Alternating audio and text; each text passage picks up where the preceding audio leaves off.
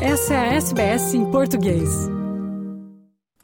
Olá, estes são os destaques do noticiário da SBS em português desta segunda-feira, 26 de fevereiro de 2024. O noticiário em português é produzido às segundas, quartas e sextas-feiras. Com vocês hoje, Fernando Vives. SBS. O SBS. SBS. SBS. SBS Radio. A polícia de Nova Gales do Sul continua as buscas pelos corpos de Jess Baird, ex-apresentador do Canal 10, de 26 anos, e do seu namorado, o comissário de bordo Luke Davis, de 29. A polícia acusa o ex-policial Bo Lamer pelo assassinato do casal. Segundo a polícia, Lamer e Baird tiveram um relacionamento. Segundo os investigadores, Baird e Davis foram assassinados por Lamer na segunda-feira passada em Paddington, nos Eastern Suburbs de Sydney. Uma arma da polícia teria sido usada para o crime e o ex-policial teria alugado uma van para se livrar dos corpos. Bo Lamer se entregou à polícia em Bondi na sexta-feira e foi oficialmente acusado pelos dois crimes. Ele não pediu liberdade sob pagamento de fiança. As buscas da polícia no momento se concentram em torno do Parque Nacional de Bangonia, próximo a Goulburn, a cerca de 150 quilômetros onde o crime teria acontecido. O governo de Queensland alerta aos moradores para que fiquem atentos a sintomas de coqueluche, em meio a preocupações de que haja um aumento de casos da doença com o clima quente de momento. A coqueluche em inglês é whooping cough. O Canal 9 reportou o um aumento na incidência da doença no estado poucas semanas depois de um alerta nacional prever aumento de casos. A coqueluche é uma infecção respiratória causada por uma bactéria e é mais contagiosa que a gripe, o sarampo ou a Covid-19.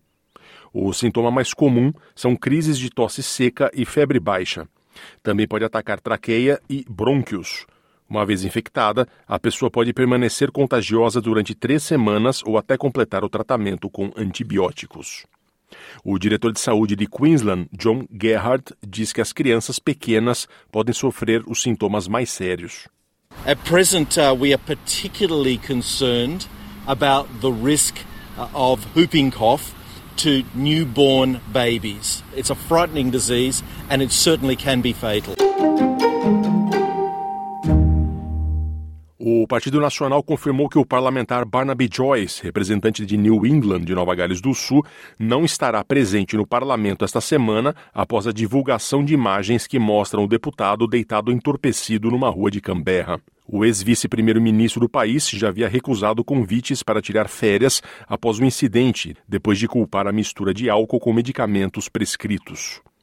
O líder do partido, David Littleproud, disse ao Canal 9 que está satisfeito em aceitar a ausência temporária do parlamentar em Canberra. I'll take Barnaby on his word. He, he won't be here this week. He's notified me that he won't be coming to pub. He's having the week off, which uh, we gave him the opportunity to, to, to, undertake with his family, and uh, I respect that. Uh, and I hope uh, hope he went to church yesterday and, and all he had was altar wine. Desenvolvedores de tecnologia revelaram um novo dispositivo que usa inteligência artificial para movimentar um carro. O novo smartphone, lançado por uma empresa chamada Honor, possui tecnologia de rastreamento ocular que, em teoria, permitiria que alguém dirigisse um carro apenas mirando um aplicativo. Mas os especialistas dizem que não há razão para alarme. O engenheiro automotivo James Brighton diz que a empresa não pretende usar a tecnologia nas estradas. This is clearly not really the future of driving, but it's more a fun concept to investigate some of the possibilities around eye tracking technology and how users can interface with the car. We're not suggesting that you would remote control a car while you are looking at a mobile device. No Brasil, o ex-presidente Jair Bolsonaro participou de um ato na Avenida Paulista, em São Paulo, neste domingo e pediu anistia aos manifestantes golpistas presos pelos ataques aos prédios públicos em Brasília em 8 de janeiro do ano passado. Em seu discurso, Bolsonaro negou a tentativa de golpe e diz buscar, entre aspas, pacificação e querer, também entre aspas, passar uma borracha no passado. A manifestação ocupou seis quarteirões da avenida e contou com o discurso do governador paulista, Tarcísio de Freitas, o presidente do PL, Valdemar da Costa Neto, da ex-primeira-dama Michele Bolsonaro e do pastor Silas Malafaia, entre outros. Também estiveram presentes o atual prefeito de São Paulo, Ricardo Nunes, e o governador de Goiás, Ronaldo Caiado. Bolsonaro, Valdemar da Costa Neto e ex-ministros e militares integrantes do governo anterior são alvos de inquérito no Supremo Tribunal Federal, que investiga a participação deles na tentativa de golpe. Valdemar e Bolsonaro não estiveram juntos no encontro, pois não podem se encontrar por decisão da Justiça. A investigação da Polícia Federal apura se o ex-presidente e integrantes do seu governo se organizaram para tentar o golpe de Estado e evitar que o atual presidente, Luiz Inácio Lula da Silva, chegasse ao poder, usando, para isso, tentar desacreditar o sistema eleitoral, fomentar atos antidemocráticos pelo país, monitorar autoridades e opositores, elaborar documentos que pudessem fundamentar juridicamente as iniciativas golpistas e incitar militares a aderir ao plano. As informações são do G1. Portugueses não dominam os assuntos financeiros. É esta a conclusão de um estudo divulgado na sexta-feira passada que coloca Portugal como o segundo pior classificado na União Europeia nesta matéria. Confrontados com várias perguntas sobre literacia financeira, os portugueses inquiridos chumbaram no teste. Quem conta é Camila Vidal, da Antena 1. Pior só mesmo a Roménia. Um estudo do grupo de reflexão belga Bruegel, pedido pela Comissão Europeia, conclui que só metade dos cidadãos da União têm conhecimentos financeiros. No caso de Portugal, são apenas 42%. O estudo tem por base cinco perguntas de um inquérito feito no ano passado pela Comissão Europeia a mais de 26 mil pessoas.